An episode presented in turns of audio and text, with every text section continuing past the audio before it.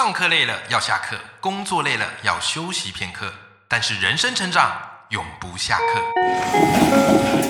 嗨，欢迎来到 Life 不下课，我是欧阳立中，每天陪你学习练功，一起玩出你我的理想生活。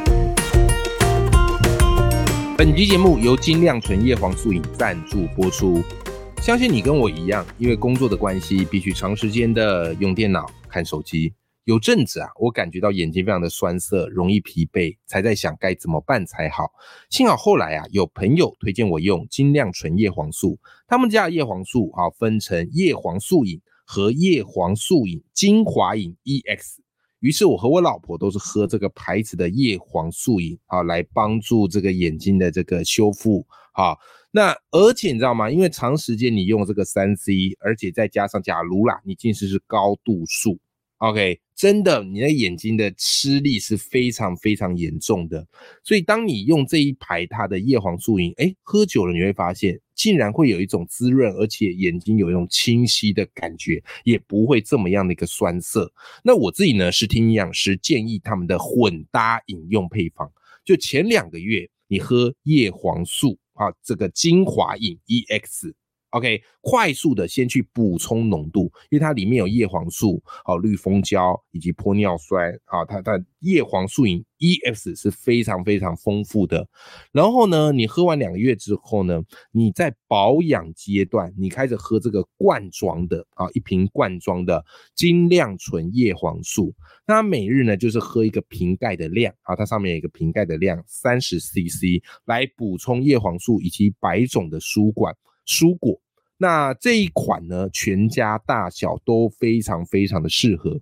刚好我现在跟金亮纯啊，他们有做这个团购优惠，非常非常的划算。好，如果你买是金亮纯叶黄素饮，好两瓶哦，本来市价是二七六零，团购价只要一七八零。那你买的瓶数越多，折扣也就越多。好，然后再来呢是金亮纯强化型叶黄素精华饮 EX。啊，那三盒呢？本来原价哈是二九七零，团购价超便宜一四八零。那每一盒里面有十包，好，所以你买三盒之后是总共有三十包，一样好，就买的盒数越多，它的折扣优惠也就越多，好不好？那因为我们这个是限时团购优惠，只剩下最后两天，好，因此如果你要买的话，一定要把握，趁早买，趁这次机会。有兴趣的伙伴，我把这个团购的链接放在节目资讯栏。好，我们的视力跟眼睛一定要顾，人生才会是彩色的。Hello，各位听众朋友，大家好，我是王立忠，欢迎收听赖不下课，每天一集不下课，边休息你上进，累积你的复利成长。好，今天又到我们阅读选修课的时间啦。好，我们今天阅读选修课要来跟大家聊一本我自己非常非常喜欢的书啊。这本书呢叫做《原力效应》啊，是由我的好朋友艾瑞克所写的。那艾瑞克当初在写这个书的时候，他其实脑中有一个非常清楚的轮廓，就他要用原力这个概念来写三本书。啊，把它变成是一个原力三部曲。这个原力呢，哎，其实如果你有看过《星际大战》，你就可以知道，它就是一种能量，我们人生与生俱足的能量。如果你能够充分的运用出这个原力，你会发现这个人生是非常非常快乐而且幸福，做你喜欢的事情，然后也会得到意想不到的一个回馈，对不对？那很多人过的人生郁郁寡欢，或是找不到这个人生的方向，就是因为他没有去善用这个原力，好吧？好，那原力效应呢？哈，其实是艾瑞克的第二本，哈，就原力系列的二部曲。第一本叫做内在原力，啊，内在原力，啊，那我们今天聚焦想跟大家来谈的就是这个第二本，好，叫做原力效应。那在讲到第二本原力效应，它主要在聚焦什么呢？啊，它主要在聚焦三个东西啊，它聚焦三三个东西，就是你要怎么样把你人生的原力发挥到最大。好，有三个东西，第一个叫做沟通表述，好，你要有沟通表述的能力，因为你不可能独立完成嘛，你要说服别人跟你合作，你要说服别人来这个来参与啊，你的这样的一个价值。好，所以沟通表述的能力是首要之物。好，第二个呢，叫做控管变数的能力。因为人生不见得是你所有都能够掌控，你只能尽其所能，但是其他的啊，它就是个变数。那你怎么样把这个变数降到最低，而且好好的去运用它们？这是在控管变数这一章特别讲的。好，再来第三个叫做逆向工程啊，你在做的时候，你要有逆向工程的思维，而不是想到什么去做什么。不然的话，这样事情很难成功。所以这本书呢，然后它就围绕着这三大关键：沟通表述的能力啊，控管变数的能力，以及逆向工程的思维，才可以把你的原力效应发挥到最大值。那我们就各从里面挑一个小概念来跟大家分享一下。我们先聚焦到这个沟通表述的能力。好，沟通表述的能力。好，沟通表述的能力嘞，哎，我觉得艾瑞克在这边啊，给了一个很棒的层次。他说，我们这沟通表述上是有分层次跟境界的。哦，有分层次跟境界的。好，那沟通表述上有四个层次。第一个层次叫做推销产品，啊，产品推销。OK，就是强调你的公司啊或者产品的这个优点呢。好，这个是很多人都会做的。对不对？好，业务啊，跑业务的时候啊，跟你说我们这个产品有多好啊，啊，回购率有多高啊，啊，妥善率有多好啊，对不对？好，这个就是所谓的产品推销。可是我也必须说实话，是产品推销对于大多数的人来说已经麻木了，已经麻痹了，而且是不想听的。为什么？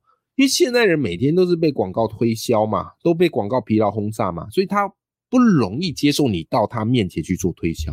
好吧，所以这个是第一个层次的，就是产品推销，不是说不行，但是呢，被拒绝的几率也高。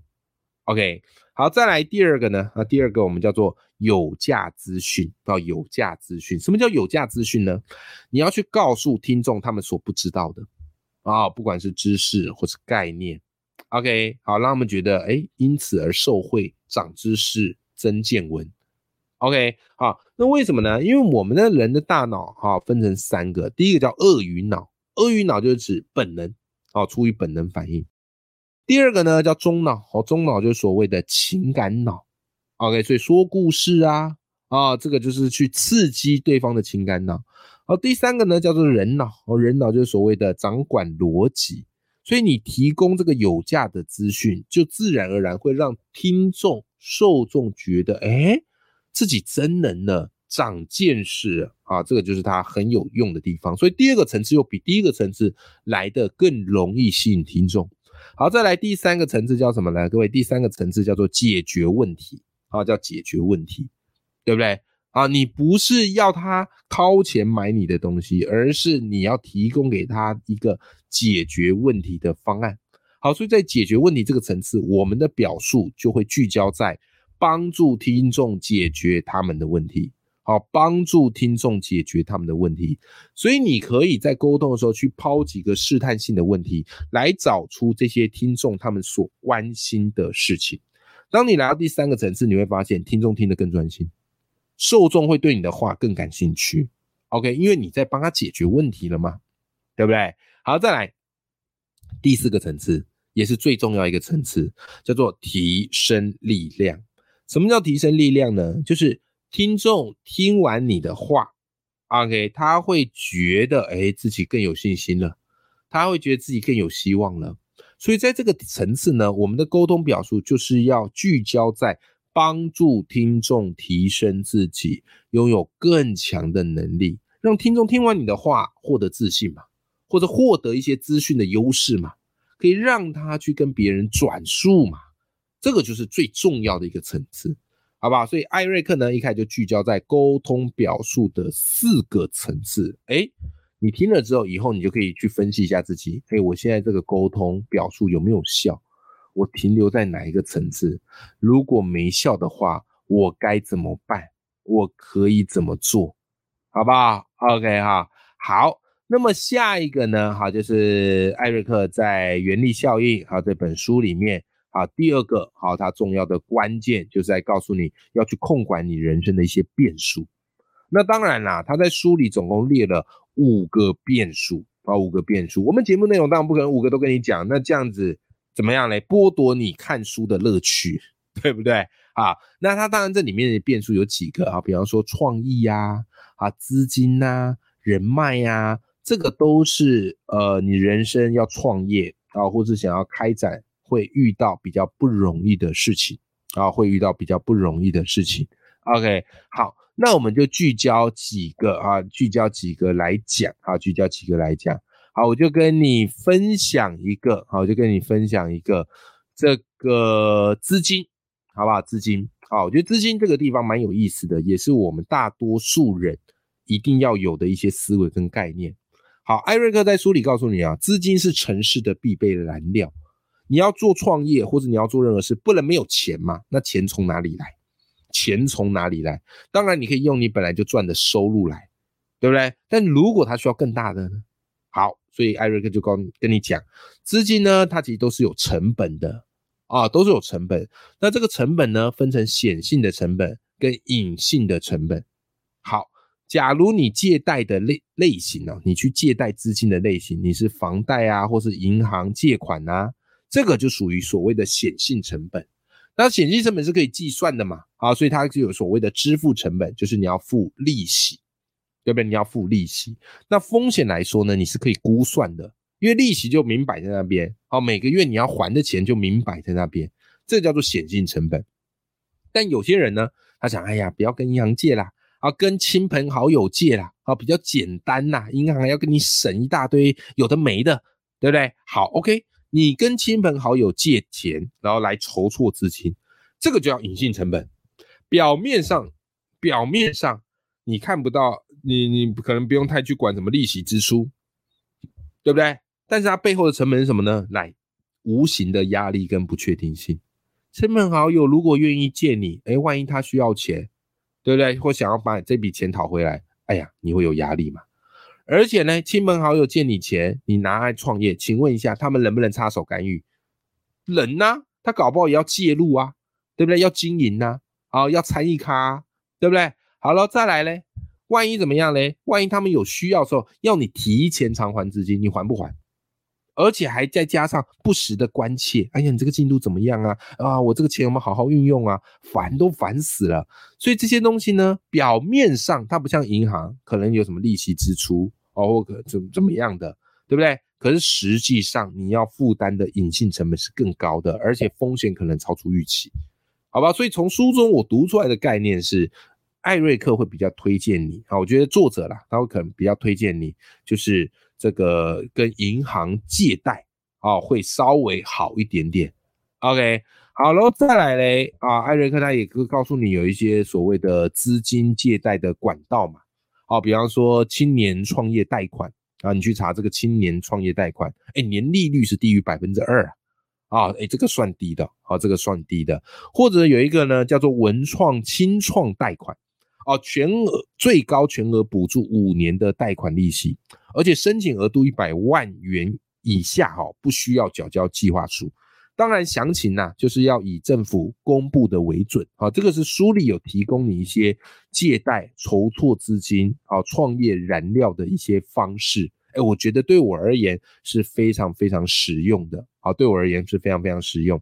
而且艾瑞克也告诉你啊，就是你要多及早去累积跟维持信用，保持跟银行的这样的一个良好的关系。OK，好，比方你要去想一下，你未来有没有所谓的借贷计划？OK，啊，有没有所谓借贷计划？如果你有大额的借贷需求，那你就保留额度最高的信用卡。啊，信用卡不是不能用哦，信用卡你要可以用，但是你要懂得怎么用。然后再来嘞，好再来嘞。如果你随时去取消你这个高额度的信用卡，可能会降低银行给你的信用评分，未来你在借贷的时候就会比较没那么方便，好不好？好，这个都是艾瑞克告诉你的。那当然，如果你有用信用卡的话，好，该还钱就是要还钱。我自己习惯呐，以前以前我都是还那个最低最低还款，可是后来我都是一次全部还完，好，一次全部还完。好，所以你要去累积在银行那边的信用，好，这个也是很重要的一件事情。